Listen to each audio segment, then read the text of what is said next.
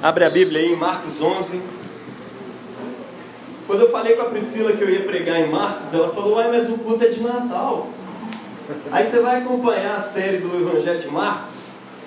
E aí, cara, eu arrumei um grande problema para mim. E eu espero que vocês me ajudem a resolvê-lo. Eu falei, poxa, por que não pregar em Marcos e falar do Natal, né? Enfim, vamos ver se isso dá certo aí. É... Marcos capítulo 11, nós vamos ler do versículo 12 até o 25. E o título que eu dei para essa mensagem é Jesus, o templo de Deus. Não falei errado, é templo mesmo, não é tempo, né?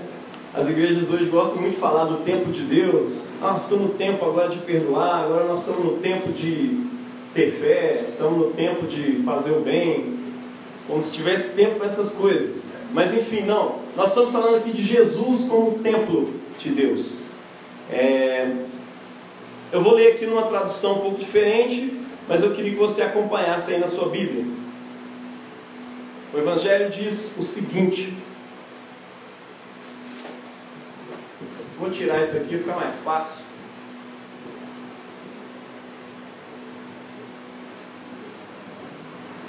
Daqui a pouco a gente coloca de novo. No dia seguinte, Marcos 11, 12 a 25. No dia seguinte, quando estavam saindo de Betânia, Jesus estava com fome. De certa distância, viu uma figueira coberta de folhas e esperava encontrar alguma fruta nela. Mas, quando chegou, não encontrou nada além de folhas. Ainda não era época de figos. O Marcos ainda ajuda ainda, né? É... Ele se dirigiu diretamente à árvore e disse: Ninguém mais poderá comer fruto de ti. E seus discípulos ouviram. Eles entraram em Jerusalém. Jesus entrou no templo e começou a expulsar os comerciantes e os que cobravam, os que compravam e vendiam naquele templo. E derrubou as mesas dos cambistas e os assentos dos vendedores de pombas. Ele não permitiu que ninguém carregasse nenhum vaso pelo templo. Ele começou a ensinar. Não é isso que está escrito, disse ele. A minha casa será chamada casa de oração para todo mundo compartilhar. Mas vocês fizeram disso um esconderijo de bandidos. Os principais sacerdotes e os juristas ouviram e tentaram se livrar dele, mas eles tinham medo dele, porque toda a multidão estava espantada com seus ensinamentos. Quando chegou a tarde, eles voltaram para fora da cidade. E ao voltarem de manhã cedo, viram a figueira secar desde suas raízes. Olha, Rabi, disse Pedro a Jesus, lembrando o que havia acontecido antes. A figueira que você amaldiçoou secou. E ele disse: tenha fé em Deus. Eu estou dizendo a verdade. Se alguém disser a essa montanha, retira-se daqui, lança-te no mar, se não tiver dúvidas no seu coração, mas crer que o que diz vai acontecer, será feito. É por isso que eu estou dizendo que tudo que você pede em oração acontecerá para você. E quando você estiver ali orando, se estiver, se tiver algo contra alguém, perdoe, porque para que o seu Pai celestial possa perdoar também as suas transgressões. Quero pedir o meu Pai da terra para orar para mim, a gente começar esse sermão. Esse é o Evangelho do Senhor. Louvado seja só Cristo. Pai, em nome de Jesus, eu abençoo a vida do Jaime nesse instante, Jaime Filho. Te peço em nome de Jesus que a Sua palavra, Senhor, seja na vida dele, para a nossa vida, uma bênção nessa noite. Deus, em nome de Jesus, enche os nossos corações com a tua palavra, Senhor, e que essa palavra ela não volte sem encontrar aquilo que apraza o teu coração, conforme Isaías 59. Pai, em nome de Jesus, que ela venha cumprir o propósito do teu coração. Abençoa a vida do teu filho. Ó Deus, em nome de Jesus, nós repreendemos toda heresia. que a sua palavra, Senhor, seja verdadeiramente divulgada aqui nessa noite. Nós te agradecemos em nome de Jesus. Amém. Agora é uma resposta danada pregada pela mensagem. É, isso é bom. Precisa pregar com mais temor. É... Massa. Vendo alguns irmãos lá fora, se alguém quiser chegar, ainda tem umas duas cadeiras aqui para trás. Acho que não estão sendo usadas. E podem ir dando ideia para a galera que for chegando. É que é para ser casa de oração para todas as nações mesmo. Assim. Gente, essa mensagem tem tudo a ver, essa perícope que a gente acabou de ler, tem tudo a ver com o Natal. Aí já fica na sua cabeça, nossa, cara vai, já acabou de repreender o espírito de heresia, agora como é que vai misturar isso aí com o Natal que eu não sei, né? Mas por que, cara? Vocês viram que o tema dessa perícope, desse texto que a gente acabou de ler, tem a ver com o templo? Todo mundo concorda com isso? Então, é por isso que tem a ver com o Natal. A afirmação natalina central de toda a igreja espalhada por toda a face da terra, tudo que a igreja afirma por aí, sempre afirmou, é que Jesus é o próprio templo de Deus. Você sabia que quando João vai falar sobre Jesus, anunciando a chegada dele, ele fala assim que a palavra de Deus se fez carne, se tornou humana e habitou entre nós. A palavra que a gente usou no português foi habitou. Mas a palavra que o João usou na época lá em grego nem existia, ele inventou uma palavra diferente. Ele pegou a palavra para tabernáculo e fez um verbo com ela. Tabernáculo, tabernáculo, tabernaculou. Ou seja, o verbo se fez humano e tabernaculou, né? E habitou aí entre nós. Se fez carne e habitou entre nós. Essa é a palavra que foi usada. Como assim? Né? Na cabeça daquele pessoal judeu daquele tempo, tudo isso tinha a ver com a festa de tabernáculos mesmo. O povo de Israel saía das suas casas fixas, ia morar em cabanas no meio da rua aí, né, para poder celebrar o tempo em que eles ficaram morando em tendas, habitando em tendas, e não em casas fixas, quando eles não moravam ainda na terra prometida sabe? Então, assim, tudo isso tem a ver. E quando João fala de Jesus, do Verbo de Deus, do Logos, o princípio criador do universo, vindo, se tornando humano, se fez carne e tabernacular-se, ou seja, se tornou um tabernáculo, ele virou uma cabana e habitou entre nós. Aí, caramba, bicho, Deus Todo-Poderoso, Criador do universo, veio habitar no meio dos homens. Sim, e ele se torna o próprio templo de Deus. E ao longo do Evangelho de João, você vai ver isso para todo lado. Diversas vezes Jesus faz referência a si mesmo como sendo o, o, o próprio templo de Deus. E você vê João fazendo referências a Jesus como o próprio templo de Deus. E aqui nós estamos vendo Marcos também fazendo esse tipo de referência. Ele está dizendo que Jesus vai substituir o templo e vai substituir Israel acabar com tudo e agora nós vamos fazer um negócio novo. É claro, nós vamos, nós vamos explicar aí como é que isso acontece. Né?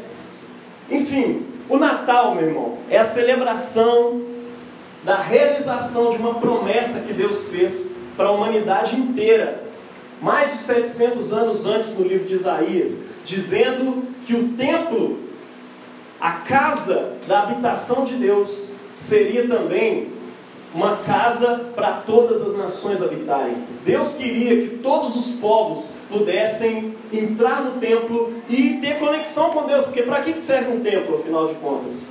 Templo é um lugar de conexão entre Deus e os homens, principalmente no Velho Testamento. Mas enfim, templo é para isso. Templo é o lugar da reconexão entre homens e Deus. É meio que o elo perdido ali entre, sabe o jardim do Éden?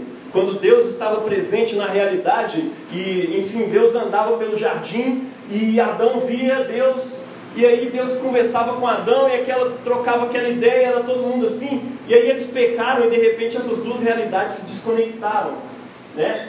Para o povo de Israel, o templo era o lugar onde essas duas realidades se reconectavam. O templo era o lugar onde a glória de Deus se tornava não uma coisa que está na minha cabeça, não um aspecto da minha fé, mas lá a glória de Deus se tornava uma coisa palpável. E a única palavra que eles usaram para se referir a isso, que eles conseguiram entender, é fumaça. Estavam no templo e o templo se encheu de fumaça, e a glória de Deus estava tão palpável que os sacerdotes não conseguiam ficar de pé. Templo é isso, é o lugar da habitação de Deus e o lugar do encontro entre Deus e os homens. Deu para entender? Agora nós estamos começando a entender o negócio do Natal, né? A conexão com o Natal está exatamente aí. Jesus é anunciado por João como o próprio templo de Deus. É Deus descendo do céu e se tornando templo aqui na terra. Não mais um templo fixo, geograficamente limitado à terra de Israel, em Jerusalém. Mas agora é um templo que está disponível, é um templo que é uma pessoa. Nós vamos entender melhor esse negócio do templo aí. Enfim, o Natal é para isso. E eu queria chamar a atenção para que você preste atenção nisso. Em Apocalipse, lá para versículo 20, lá para capítulo 21, lá no finalzão da Bíblia, você vê Deus dando um suspiro assim de alívio. Finalmente, eis o tabernáculo de Deus com os homens. Você já viu isso lá? Se não viu, depois dá uma olhada lá. Apocalipse 21, 3. Eis o tabernáculo de Deus com os homens. Tudo que Deus queria aquele tempo todo era reconectar os homens com Deus, não só Israel. Israel foi criado para serem um povo de sacerdote, para que pudesse reconectar o mundo com Deus, para que fosse luz para as nações, como está escrito também no livro de Isaías, lá para o versículo 56. Nós vamos chegar lá. Tá, mas o que isso tem a ver com esse evangelho aí que a gente pregou? Que Jesus entrou no templo, né? E saiu quebrando tudo, jogou a mesa para cima e tal. Eu pensei até em fazer uma performance aqui, mas está tão bonito que não vai rolar. Mas antes de você entender isso, você precisa entender o seguinte: existe uma narrativa por trás dessa parada. Eu escrevi uma coisinha aqui porque eu estou na, na, linha do Marcos, né, que fez um, uma mensagem lida aqui semana passada, ficou tão lindo, né? Então, em algumas partes eu quero ler aqui. Era uma vez uma nação formada e vocacionada por um Deus chamado Yahvé por acaso era o criador do mundo, né? E ele criou essa nação para que por meio dela pudesse abençoar outras nações, sendo o próprio rei dessas nações e o próprio Deus dessas nações, governando todas elas aqui na terra, trazendo justiça e igualdade, assim na terra como no céu. No meio dessa nação havia um templo para que Deus pudesse se relacionar com o seu povo e com todas as nações. Só que essa nação falhou em sua vocação, e o seu povo se tornou escravo de outras nações. E uma nação após outra, e ele vai se tornando escravo de uma e de outra, e o seu templo foi destruído. Depois de muitos anos, voltaram para a sua terra, reconstruíram o templo, entretanto, ainda estava submetido a um grande império mundial chamado Roma. Suas esperanças de voltar a ser uma grande nação foram confundidas com puro ódio dos estrangeiros um nacionalismo exacerbado, extremo, e um ressentimento doentio que colocava eles em uma corrida constante para se diferenciar de todas as nações, moral, política, cultural, religiosamente. A sua revolta contra Roma se tornara o símbolo da sua revolta contra o chamado de Deus, que queria o bem e não o mal de todas as nações, inclusive de Roma. Essa é a narrativa por trás desse texto. E aí talvez você comece a, a, a entender assim, o que, que Jesus ficou tão irado aquele dia, por que, que ele estava tão irritado com aquelas nações? Perdão, com o povo de Israel. Por que, que ele estava tão irritado quando ele entrou no templo? Né? Enfim, tudo isso tem um pouco a ver, um pouco não, tem tudo a ver com a vocação e o significado do templo e a vocação e o significado do povo de Israel. Vocação é isso, né? Para que você foi chamado? Qual é o sentido? Qual é o propósito da sua existência? O templo tinha um propósito de existência, Israel também tinha. E por causa da desvirtuação desse propósito, Jesus chegou irritado ali e estava falando palavras de juízo e de condenação contra o templo. Que é o significado do templo, né? Ele é o ponto de contato entre o céu e a terra, como a gente disse aqui antes. Né? Ele é o elo perdido do jardim do Éden. E qual que é a vocação? Para que, que esse templo foi criado? Para ser um lugar de encontro entre Deus e o seu povo. Se você quiser conferir depois, os bereanos, espadinha aí, é, Êxodo 25, 8. Deus fala exatamente qual era o propósito do templo, para que eu possa habitar no meio deles. Mas não somente de Israel, mas de todas as nações, que está em Isaías 56, do versículo 6 até o 8. Deus fala que naquele tempo todas as nações poderiam habitar. Aqueles que quisessem seguir o Deus de Israel poderiam entrar naquele templo e participar de tudo, porque ali seria casa de oração para todas as nações, ou seja, um lugar de conexão com Deus. E qual que é o significado de Israel, afinal de contas? Ah, por que você está falando de Israel? Não tem nada a ver. Será que não? Vocês perceberam aí que o texto ele é, é meio um sanduíche? O texto de, de Marcos 11 que a gente acabou de ler, ele é meio assim. É, começa falando de Jesus amaldiçoando uma figueira, aí depois Jesus entra no templo, e aí acontece toda uma história, e aí depois o texto acaba como? acaba na figueira. Oh, Jesus, a figueira que você amaldiçoou. Cara, existe uma intenção por trás daquilo ali. Os textos bíblicos, eles não são colocados ali por acaso. Né? A ordem, a forma como eles são colocados, tem uma intencionalidade. Marcos, que é o cara que está escrevendo esse texto aqui, ele tinha uma intenção de falar alguma coisa a respeito de dessas realidades aqui. E Jesus tinha intenções diretas quando ele estava falando as coisas dele. O que, que Marcos estava querendo dizer? Alguém sabe o significado de figueira na Bíblia? Geralmente? Cara, a figueira é um significado direto da nação de Israel. O tempo todo que se fala de figueira. João fala isso, né? Quando é, Natanael está debaixo da figueira, eles fazem questão de botar a palavra figueira, eles poderiam ter colocado qualquer outra planta. Mas eles falam figueira. Natanael sai de debaixo da figueira e chega diante de Jesus. E Jesus se apresenta para Natanael como o templo de Deus. Ele fala assim: Você vai ver o céu aberto e os anjos de Deus subindo e descendo sobre o filho do homem. Por quê? Porque eu, filho do homem, sou o ponto de contato entre vocês e Deus. Eu sou o templo. Eu sou o lugar da habitação de Deus. É? E aqui nós estamos encontrando novamente a palavra figueira. Caramba, bicho, figueira. Por que ele está falando? Está falando que está amaldiçoando a figueira. Bota ela para secar. Nós vamos entender o porquê disso. Mas qual que é o significado de Israel, meu irmão? Antes de qualquer coisa. Israel foi criado por Deus para ser uma nação de sacerdotes. Para mediar a relação entre Deus e o mundo. Júnior, está falando heresia? Não, está escrito lá em Êxodo 19, 6. Confere lá. Israel foi criado para ser uma nação de sacerdote.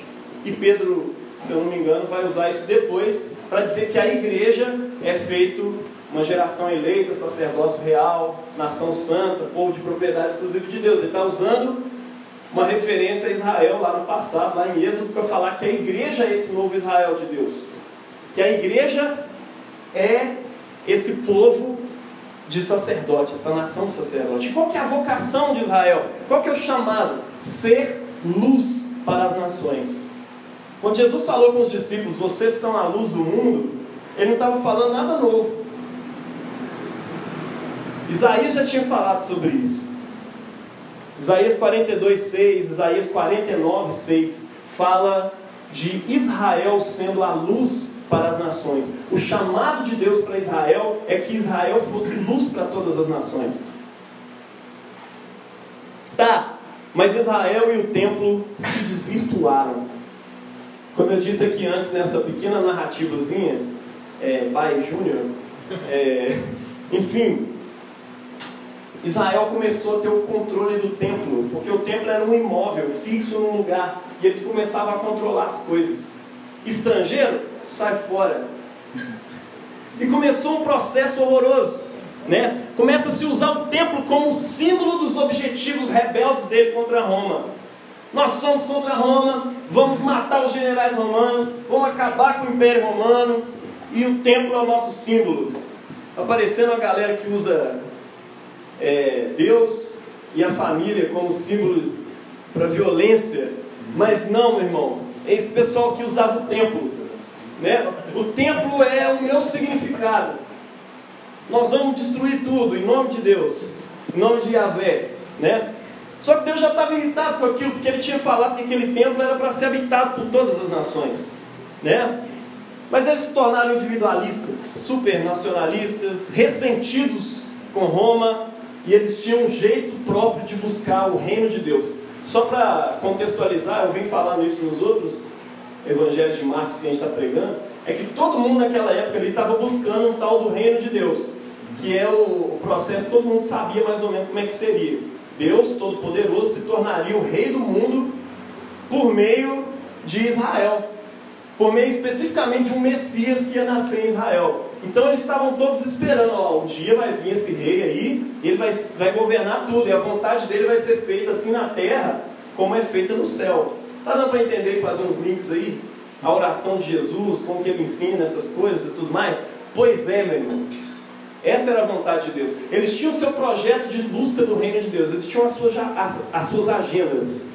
Está amarrado aqui. Tô... Tinha que ter expulsado os espíritos de gagueira também. Mas enfim. É... O templo, meu irmão, passou a ser um símbolo, não das boas-vindas de Deus a todas as nações, como era para ser o templo passou a ser um símbolo da exclusão de todas as nações. De acordo com Jesus, o templo estava cheio de bandidos. Sabe aquele cara que chega num lugar e fala: Está tudo cheio de bandido aqui? Pois é, Jesus falou isso.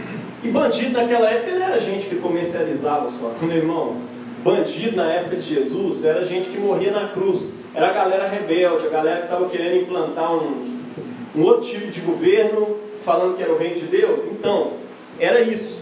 Ele falou: essa galera que está usando a, a, a, religião e o poder político e o poder é, é, legislativo e todo o poder que está usando aqui para poder oprimir as pessoas, para poder rejeitar os povos, para que não entrem no templo de Deus. Né? Jesus usou exemplos do tipo: vocês ficam na porta e não deixam as pessoas entrar, e nem vocês entram e não deixam os outros entrar. Era essa galera estava tomando conta do templo que foi feito para ser a habitação de Deus com os homens. Jesus ficou irritado com aquela história, sabe? É por isso. Essa galera era usurpadora do verdadeiro propósito de Deus, do verdadeiro propósito do reino de Deus, tá? Então a referência que Jesus usou ali é que eles eram os bandidos mesmo. Tem gente assim hoje, né? Tipo, Jesus é o caminho, eu sou o pedágio.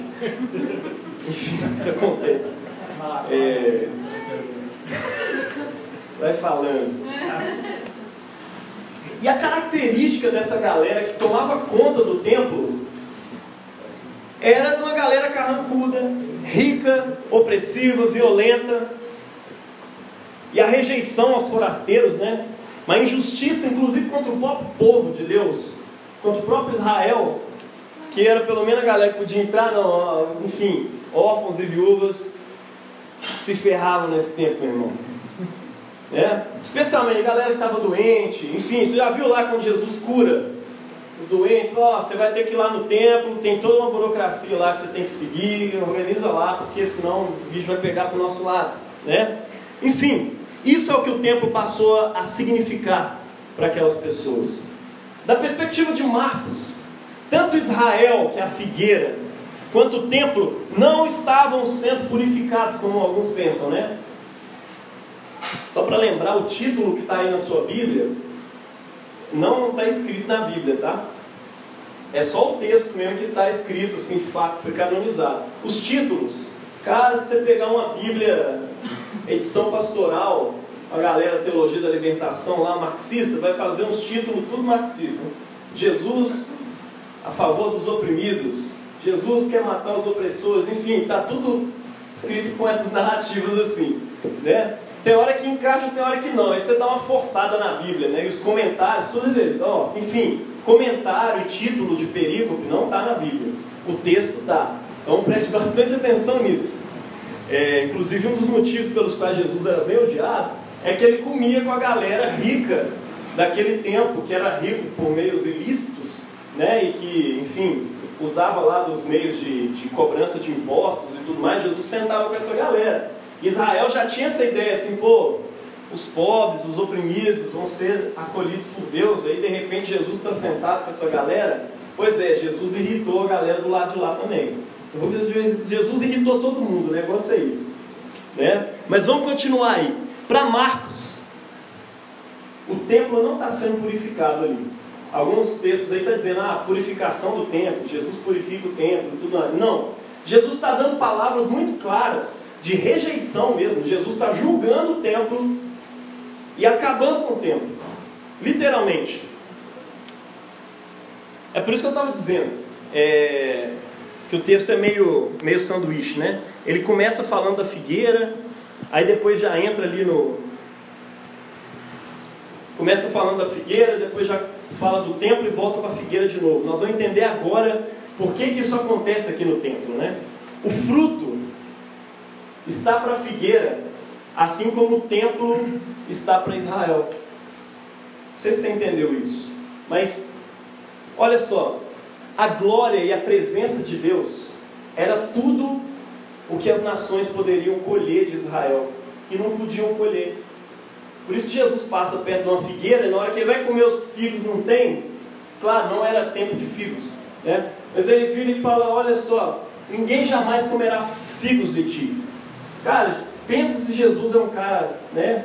Ficava passando e, ei passarinho, cai as suas asas, né? Morre pombo sem asa, né? Literalmente. Não, cara, Jesus não ficava fazendo isso. Tinha um significado nessa ação que ele acabou de fazer aqui. Ele estava dizendo que aquela figueira né, era uma representação de Israel. E é por isso que depois que ele fala da figueira, ele entra no templo e emite alguns juízos contra o templo.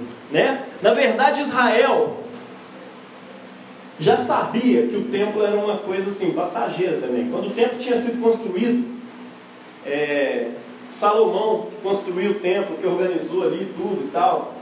Provavelmente ele não assentou nenhum tijolo, mas tudo bem. Mas ele organizou tudo.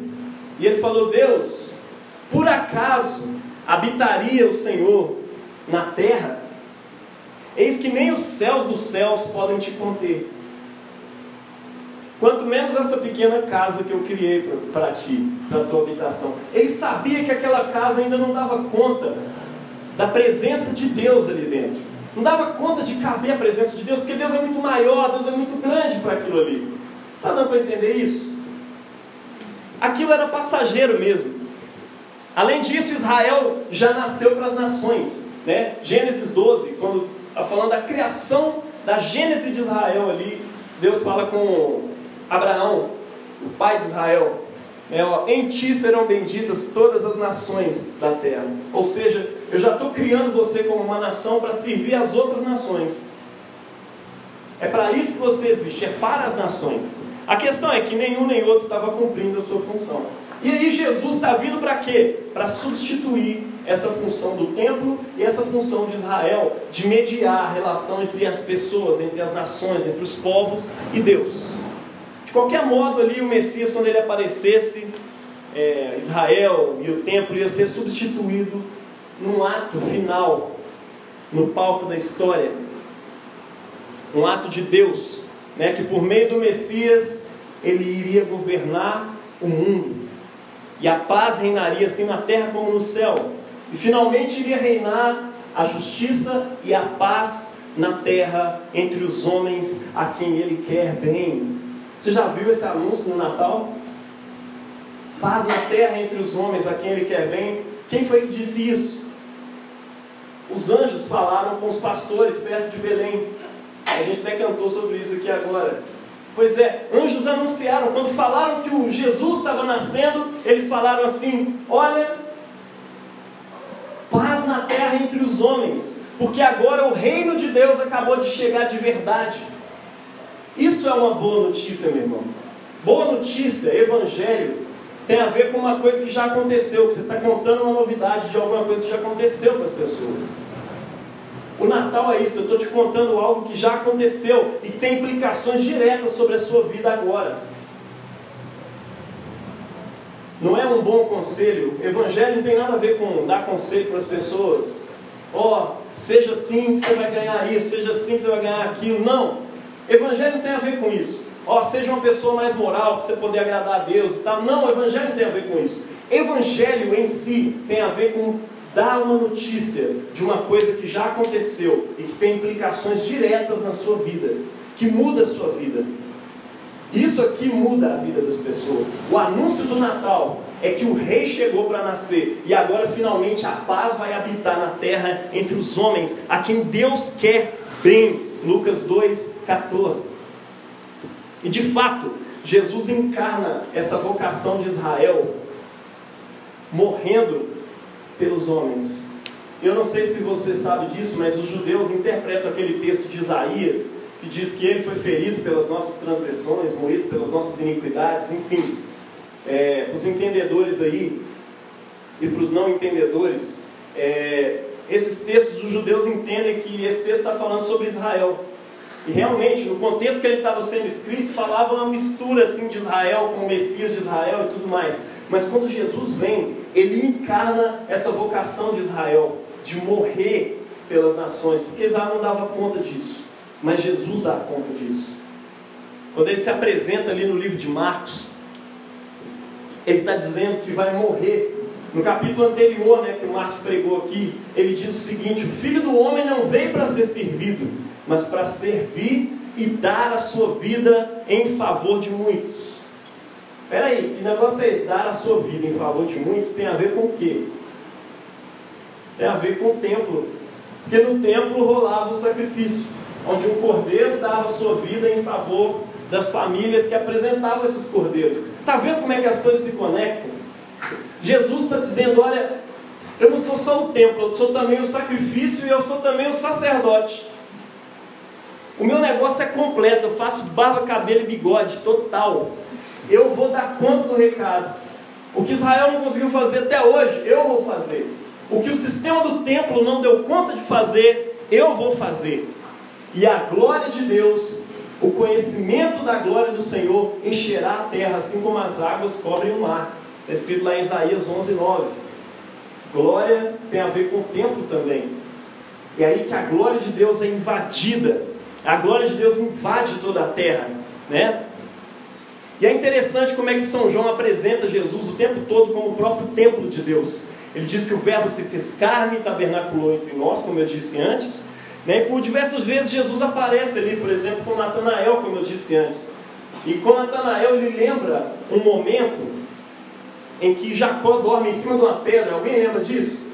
Jacó dormiu uma vez né, em cima de uma pedra e ele acordou. E quando ele acordou, ele viu uma escada e anjos subindo e descendo. Olha que louco isso. E ele falou: Cara, Deus estava aqui eu não sabia. Ele dá um nome para aquele lugar ali. Betel, perdão, casa de Deus, Betel, casa de Elohim. Essa é a casa, porque ele estava aqui eu não sabia. Templo. Jesus é o próprio templo. Ah, mas por que você está falando isso? Porque quando ele vira para Natanael e fala, ele está citando essa parte das Escrituras. Você verá o Filho do Homem e os anjos de Deus subindo e descendo sobre ele. Ou seja, eu sou a nova Betel. Eu sou a nova Betel, eu sou a nova casa de Deus. É em mim que você vai acessar a glória dos céus. É comigo que você vai ver anjos subindo e descendo. Está dando para entender, meu irmão? É o Betel. Exatamente. Enfim, tem outros lugares lá. Inclusive João 14,6. Quem conhece de cor? Sou o caminho, a verdade e a vida. Ninguém vem ao Pai senão por mim. Na época de Jesus, o pessoal tinha nomes para as portas do templo, eles deram esses nomes. Caminho era o nome da primeira porta, verdade era a segunda que dava acesso ao santo lugar, e vida era do santo dos santos, não se acessava a vida. Aí quando Jesus está falando isso, ele está dizendo, eu sou o templo completinho. Caminho, verdade e a vida. Ninguém vai chegar até o Pai, a presença lá do Santo dos Santos, se não for por mim. Eu sou o templo completo do início ao fim. Está dando para entender? João 14, 21, ele fala com a mulher samaritana lá também, ó, a chegada a hora é essa.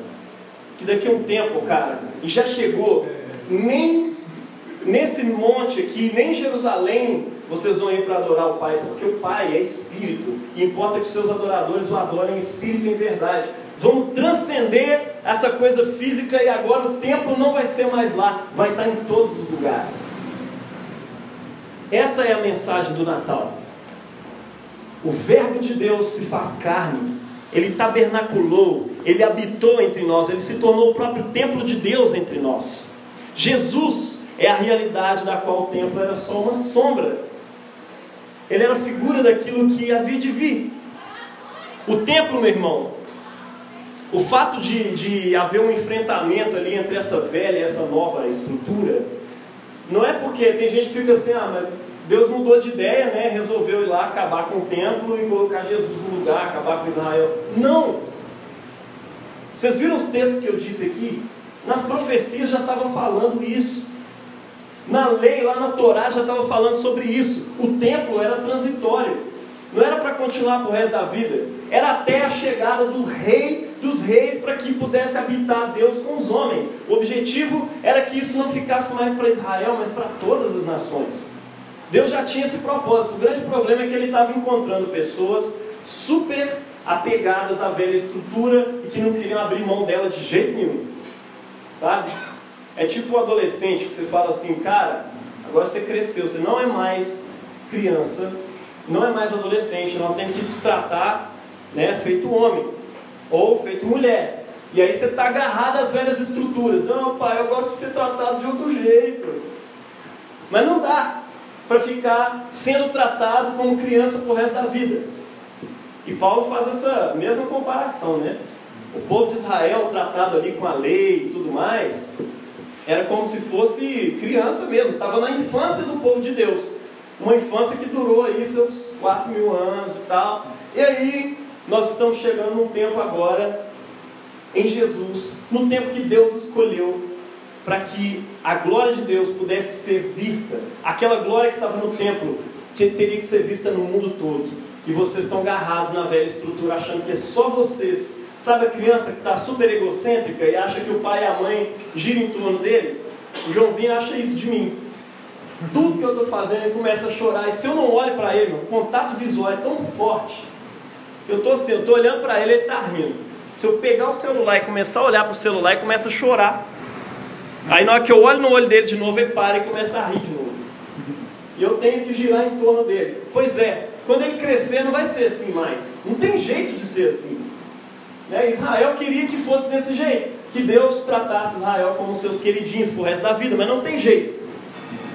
E aí, cara, quando Jesus chega ali, diante do templo, o que ele faz é travar o sistema. Como assim travar o sistema? Tudo aquilo que estava acontecendo ali dependia completamente do sistema de dinheiro, troca, venda. Né? As pessoas chegavam de longe com seus, é, com seus animaizinhos lá e tal. Não era para ser salvo, para subir na arca, era para morrer mesmo. Eles traziam lá, né, às vezes machucava no meio do caminho, aquela coisa toda. Então você tinha que trocar, porque tinha que ser um cordeiro perfeito, sem machucado, sem pata quebrada, senão o sacrifício não valia. Tinha sido instituído por Deus lá no Velho Testamento mesmo, sabe? E aí, assim, chegava lá, os ventilhões do templo tinham lá seus cordeiros é, bem alimentados, tudo perfeitinho, tudo pronto para o sacrifício. Então eles já vendiam. Então a pessoa de alguma forma comprava aquilo ali, pagava com seu sangue, com seu dinheiro e levava lá. Né? Enfim, não tinha jeito. Aquilo ali funcionava na base da troca, do dinheiro e tudo mais você poder oferecer um sacrifício pela sua família e cumprir o que Deus mandou mesmo. E aí, velho, Jesus chega lá e trava o sistema todo, porque ele tira e joga para cima. Imagina que esse cara lá fazendo altas contas e jogando aqui, ali e tal, não sei o quê, não com celular, né, mas enfim, com aba, sei lá, alguma coisa assim. E aí fazendo lá suas contas e de repente chega Jesus chutando tudo e virando as mesas e pegando um chicote, batendo na galera, some daqui e tal. Aquele dia o templo travou, o sistema do templo travou e demorou um tempão para voltar. Enter Wright escreve o seguinte sobre isso, né? O sistema de sacrifício e como ele e com ele a razão da existência do templo dependiam da troca e do dinheiro e da compra de animais. Ao interromper o processo, mesmo num breve momento, mas um momento profundamente significativo, Jesus estava dizendo com mais poder do que qualquer palavra poderia expressar: o templo está sob o julgamento de Deus. Sua razão de existir está sendo retirada. É isso que Jesus está dizendo. Se, se Jesus respeitasse o templo, ele não ia fazer aquilo, porque era assim que o templo funcionava. Mas ele chegou lá e travou o sistema no meio. E o que, que ele estava querendo dizer com isso? Isso foi muito mais profundo do que denunciar a comercialização. Tá? É, toma cuidado com isso. A comercialização é ruim e tudo mais. Todo mundo sabe disso. Tem gente que fala, ah, o Deus Mamon estava ali, vacalhando o esquema todo. O povo tava, não sabia se servia a Deus ou a Mamon, as riquezas e tal, Deus do dinheiro. Mas não é isso que Jesus está denunciando ali. O que Jesus está denunciando é o próprio sistema do templo. Tá? Isso não se aplica ao texto, essa coisa, ah, só Jesus estava denunciando o comércio, por isso que a gente não pode vender coisa dentro da igreja. Não, não não está falando sobre isso. O texto não é sobre isso. Tá? E note que no capítulo anterior Jesus está dizendo, como eu disse aqui antes, né? Marcos 10, 45. O filho do homem não veio para servir, não veio para ser servido, mas para servir e dar a sua vida. Ele é, meu irmão, o cordeiro cósmico, o cordeiro mundial, o cordeiro católico. Sabe o que é isso? Ele é o cordeiro de Deus. Quando João viu ele pela primeira vez, falou: Cara, eis o cordeiro de Deus. Ele não tira o pecado do Cirilo e da Nilmara. Ele não tira o pecado só da nação de Israel, não. Ele tira o pecado do mundo. Cosmos. Esse é o Cordeiro de Deus que tira o pecado do mundo. Ele é o Cordeiro de Deus o verdadeiro cordeiro. Sabe? Jesus, quando ele está travando aquele sistema todo, ele não está nem aí, porque ele sabia que aquele sistema não funcionava mais. Né? É como se ele estivesse dizendo com palavras e com atos: olha, é só a partir de mim agora, tá? É, é, agora é em mim que o propósito do templo vai se cumprir. O sacrifício que você está querendo aí para poder purificar os seus pecados, então, é comigo, tá? Agora você não conversa mais com o sacerdote, é comigo. Você não oferece mais o cordeirinho, não. Ah, por que não vai ter cordeiro? Vai, pior que vai. Mas que, que cordeiro? Bicho, vai vendo. Eu mesmo vou ser o cordeiro. É isso que Jesus está dizendo ali. Acabou, não quero mais esse sistema funcionando. Tá? Por meio da morte de Jesus, a presença gloriosa de Deus, o seu próprio reino na terra como no céu, agora finalmente teria efeito. Agora a coisa vai acontecer finalmente. Vale a pena ressaltar aqui, meu irmão, tudo que Jesus fazia era um anúncio de uma realidade que já estava em curso. Então, olha só, aquele sistema é, é, começou a travar. Não foi naquele dia que Jesus chegou lá, ele só chegou para demonstrar o que, que na realidade, no plano de Deus, já estava acontecendo. Isso aqui não presta mais. Esse sistema travou no Natal do ano re, re, re, re, retrasado. Há 30 anos atrás, quando eu nasci, esse sistema faliu, acabou. Eu sou o Cordeiro de Deus que tira o pecado do mundo. É isso que Jesus está fazendo, não com palavras, mas com ações. E é isso que Marcos está demonstrando ali. O protesto de Jesus foi muito mais profundo, e se o aplicarmos hoje, não seriam apenas as igrejas que deveriam tremer, mas os tribunais, as assembleias legislativas, os palácios reais e os centros bancários, os lugares onde o poder é tão frequentemente exercido. O benefício dos já poderosos e a depreciação dos já impotentes, os lugares onde as pessoas com poder ou riqueza se voltam para si mesmas em vez de para fora, em generosidade para com o mundo. É aí que Jesus quer dar um passo à frente e virar as mesas e expulsar os comerciantes. Essa não foi eu que escrevi, não. Essa é do Enter Wright também. Mas por fim, Aí vem a conclusão com o negócio da figueira. Por que Jesus aparece lá depois e fala, gente, é a figueira aí? Cara, não é uma mera lição sobre oração. Tem gente que acha que é isso, né? Eu já vi gente criar teologia, escrever livro só sobre Marcos 11, é, lá para o finalzinho, versículos 20, 23, né? É, enfim, tudo que vocês pedirem ao Pai em oração, crede que já recebeste. E aí vai acontecer. E aí, enfim, isso é aplicado para cura, é aplicado para prosperidade, é aplicado para pedido é, de N coisas. E aí não tem limite, o céu é o limite. Você pode pedir o que você quiser, que Deus vai fazer. Só que quem inventou isso não sacou que isso está dentro de um sanduíche, faz parte do sanduíche. Começou lá em cima, amaldiçoando a figueira, depois vem o templo e depois vem o final terminando ali, mostrando que a figueira realmente foi amaldiçoada, estava seca e tudo mais. E Jesus estava dando uma lição para aquela galera ali. Tá? É, Jesus, portanto, está encorajando seus discípulos a orar para que a presente ordem seja finalmente substituída pelo reino de Deus. Isso não é incomum, né? Ele já nos ensinou a orar. Venha o teu reino, seja feita a tua vontade, assim na terra como no céu. Isso está na oração que Jesus nos ensinou a fazer. Tá? É, e é por isso que Jesus usa o templo, usa o exemplo de uma montanha, provavelmente a montanha do templo. Ele tinha saído de Jerusalém, não sei se você sabe, mas o templo de Israel ficava em cima de uma montanha. Provavelmente Jesus estava longe dessa montanha, conversando com seus discípulos e dizendo: Olha, essa velha ordem, se vocês orarem e tiverem fé no coração de vocês, ela vai ser passada. Vocês podem orar para que essa montanha se desprenda daqui e se jogue no mar. É disso que Jesus estava falando. Dessa ordem velha passar e nós vamos jogar tudo fora e vai começar tudo novo.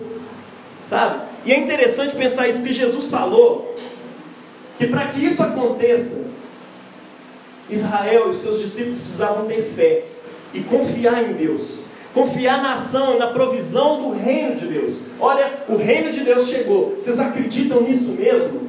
Ele está dizendo: se vocês crerem nisso mesmo, vocês vão orar e Deus vai realmente trazer o seu governo assim na terra como no céu. Essa montanha com esse templo não vão ser mais necessários.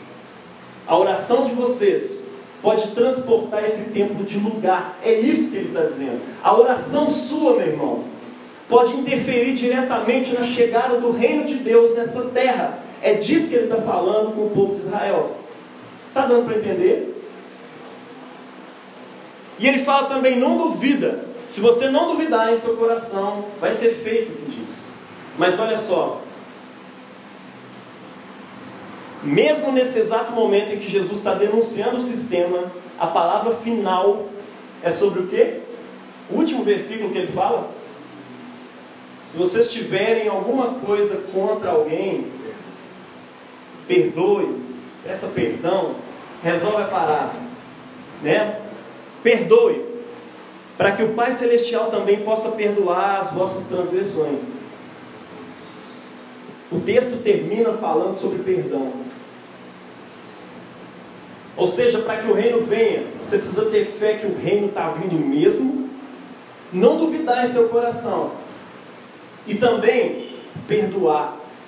Sabe, isso precisava demais o povo de Israel, porque eles odiavam a estrutura o sistema que estava sobre eles, o Império Romano, que tributava, tacava imposto e, enfim, privava eles de fazer tudo que eles queriam fazer como nação.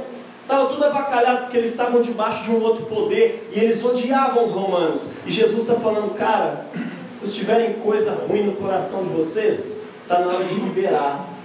Perdoa, porque o reino de Deus que eu estou trazendo, olha só, o transporte dessa realidade velha para jogar no mar e para estabelecer um novo reino, não pode ser feito em cima de ressentimento. E isso vem uma lição para você e para mim. O reino de Deus, quando chega na sua casa, na sua vida, não vai funcionar se aí tiver ressentimento, porque só cabe um Deus. E o ressentimento acaba sendo um ídolo no seu coração. Se você está ressentido com pessoas, se você está ressentido com as estruturas, isso faz parte também dos grandes gritos políticos de hoje em dia, são gritos de ressentimento. e não de fato em favor do oprimido. Muitas vezes é o ressentimento do oprimido, que não quer mais é, é, perdão, ele não quer mais ser reconhecido, ele não quer mais simplesmente ações afirmativas. O ressentimento é tanto que ele quer odiar o outro. Aí a mulher odiando todos os homens, é o negro odiando todos os brancos, a sociedade racista. Eu odeio todo mundo. E aí tudo isso é uma tentativa de implantação do reino de Deus baseado em puro ressentimento. O reino de Jesus, para que ele venha, você precisa abandonar esses ressentimentos, você precisa perdoar. Você precisa perdoar a sua família. Tem gente que é assim, né? Vou aceitar Jesus, vou caminhar direitão, vou andar de, né, armadão, vou mostrar para aquela família minha lá, que é a cambada de vagabundo, que, enfim, aquele menino lá deu certo na vida. Não, cara, o reino de Deus não tem nada a ver com isso. O reino de Deus tem a ver com perdoar, para que essa nova ordem se restabeleça. Eu quero entrar nesse final dessa mensagem trabalhando uma reflexão desse texto juntamente com você. Que é o seguinte: todos nós buscamos Deus em algum templo. Vou repetir. Todos vocês, todos nós, buscamos Deus em algum templo. Todas as pessoas, todas as culturas, todas as nações buscam Deus em algum templo. Individual ou coletivamente. O templo é um lugar de reconexão com o Criador e a gente está o tempo todo buscando essa reconexão. Não há exceção, todo mundo está buscando. Né, Tisa? Está todo mundo buscando de algum jeito. Né? É... Você não pode perceber, mas você está buscando agora. Talvez você não perceba, né? Você buscou a vida inteira e olha só, você vai buscar para o resto da sua vida. Você vai buscar e você vai continuar buscando enquanto você não encontrar o verdadeiro templo da habitação de Deus. E esse templo é Jesus. Santo Agostinho falava uma coisa interessante na sua oração que ficou registrada. Fizeste-nos para ti, ó Deus, e o nosso coração estará inquieto enquanto não repousar em ti. É isso. A inquietude do seu coração, essa busca desenfreada por um monte de coisa que você não sabe o que, que é, Sabe quando você está querendo alguma coisa? Aí você vai na geladeira, aí você come um pedaço de bolo, mas não é bolo. Fala, será que eu estou querendo alguma coisa de sal? Aí você vai e come um pedaço de frango do dia anterior. Não, não é isso, tem alguma coisa. Então, existencialmente a gente tem essa mesma coisa. A gente está sempre buscando em algum templo a um Deus que a gente talvez não conhece. A gente está o tempo todo buscando Ele. Você acha que é só uma necessidade de relacionamento. Aí você arruma um relacionamento, arruma amigo, casa, entra no seu templo da casa própria. E depois que você está lá dentro, você percebe que Deus não está lá. Porque aqui não pode ser o significado. Tudo que você encontrou foi um ídolo, chamado família ou qualquer outra coisa. Não estou dizendo que são coisas ruins, porque os ídolos são coisas boas criadas por Deus e que as pessoas idolatram como se fosse Deus. Aí ela vira ídolo. Nada é ídolo em si mesmo. Isso aqui não é um ídolo. Mas se eu começar a adorar esse negócio aqui, vai virar um ídolo. Todo ídolo tem seu templo. Né? Quem idolatra a família tem lá o templo da casa. Mas aí de repente você descobre que não era relacionamento, não, não é, tem alguma coisa.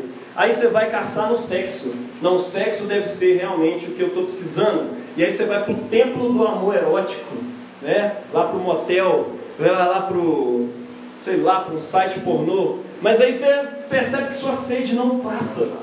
E aí você começa a buscar por todo quanto é canto, né? Você acha que é só necessidade de dinheiro. E aí você vai para o grande templo do shopping center gastar dinheiro pra caramba para ver se o consumo vai resolver o problema. E aí você enche a casa de bolsa, sapato, chinelo, camisa do cruzeiro, faz um monte de coisa, mas não resolve.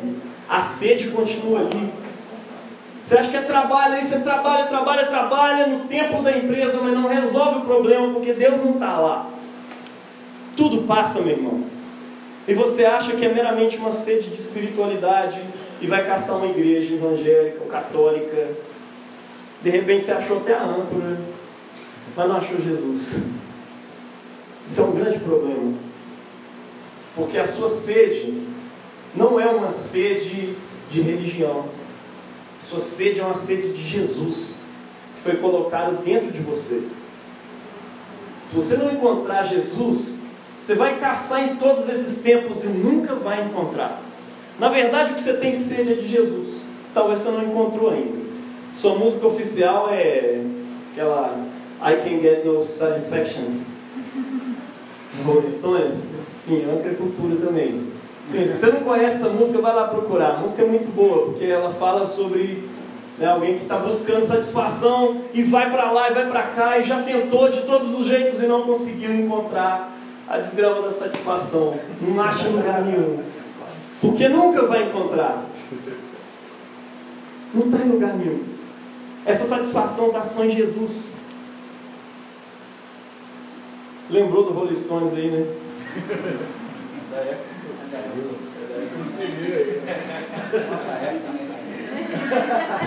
Eu finalizo com isso. A boa notícia do Natal é para você. A notícia do Natal é que Deus abriu a sua própria casa para você. E essa casa é Jesus. Essa é a boa notícia. Isso é especialmente para você. Você não precisa procurar lá em Israel, nem no Rio de Janeiro, o Templo de Salomão, que esse templo não é imóvel. É São Paulo, né? Enfim, lá em Rio de Janeiro tem uns templos lá é, judaico, né? Mas enfim, é, você não vai conseguir encontrar ele em lugar nenhum. Você não precisa ir em lugar nenhum. Ele está disponível aqui agora. E outra coisa, não tem burocracia não, porque o pessoal taxava burocracia no templo. Agora nós temos um templo que é uma pessoa. E pessoa não tem como ser burocratizada. Não tem jeito. E ele está disponível para você. Ele não pertence a uma cultura, ele não pertence a uma religião específica, pelo contrário, esse templo é casa de oração para todas as nações, para todos os tipos de pessoas. Podem acessar esse templo, podem acessar Deus nesse templo. Sim, tudo que você precisa agora é só deixar ele ser quem ele deve ser. É o Jesus, o templo de Deus. E é claro, né, quando ele chegar, ele vai virar as mesas. Sim, ele vai virar as mesas do seu templo. Você tem seu templo lá que você está procurando, Deus em vários lugares não acha. Pois é, quando Jesus, que é o verdadeiro templo, chega num templo que é falso, ele vira mesmo as mesas e ele trava o sistema do seu templo. E ele fala: Cara, enquanto eu não for o templo, esse templo aí não vai funcionar, porque você nunca vai encontrar Deus nele. Está dando para entender? Deixa Jesus travar seu sistema, meu irmão. Tudo começa no caminho com você andando com Jesus. E depois você conhece também a verdade, porque o caminho com Jesus não só começa ali, depois acaba, você fica lá esperando Jesus voltar para ir para o céu. Não, não tem nada a ver com isso. O caminho tem um discipulado. Então você conhece o caminho, entrando pela porta do caminho, depois você conhece a verdade. Ah, mas eu preciso conhecer a verdade antes de entrar. Não, você só precisa entrar pelo caminho. E você vai conhecer a verdade nesse caminho. E aí você vai encontrar também a vida eterna no final. Jesus é esse templo, do caminho, da verdade e da vida. E esse templo tem vida própria. E ele diz para você hoje: Vinde a mim, todos vós que estáis cansados e sobrecarregados, e eu vos aliviarei. Tomai sobre vós o meu jugo e aprendei de mim, porque eu sou manso e humilde de coração, e encontrareis descanso para as vossas almas. Porque o meu jugo é suave e o meu fardo é leve. É em Mateus 11, 28 a 30. Sabe essa festa aí, o Natal? Então, ela foi criada para celebrar, foi criada por cristãos. Sabe esse feriado aí que você está experimentando? Pois é, foi criado por cristãos para poder celebrar o nascimento de Jesus, a chegada do reino de Deus nesse mundo. Foi chegado, foi criado para isso. E é para isso que a gente está aqui hoje, celebrando o tabernáculo de Deus com os homens, a presença de Deus disponível para todas as nações, para todas as pessoas. E o que, que você vai fazer em relação a isso? É o que eu te pergunto hoje. Não tenha medo de receber Jesus, assim como eu disse no início. O anjo falou com José: não tenha medo de receber Maria, esse menino, porque é de Deus. Sabe? Jesus vem em paz, ele não vem em guerra. Ele não quer te destruir. Ele vai destruir seu sistema de encontrar Deus do seu jeito. Vai. Mas você vai encontrar Deus de fato, você vai encontrar paz e renovo, descanso para a sua alma. Ele é o templo de Deus para a habitação de todos os povos, de todo tipo de gente. Decida hoje acolhê-lo em sua manjedoura velha e fedida.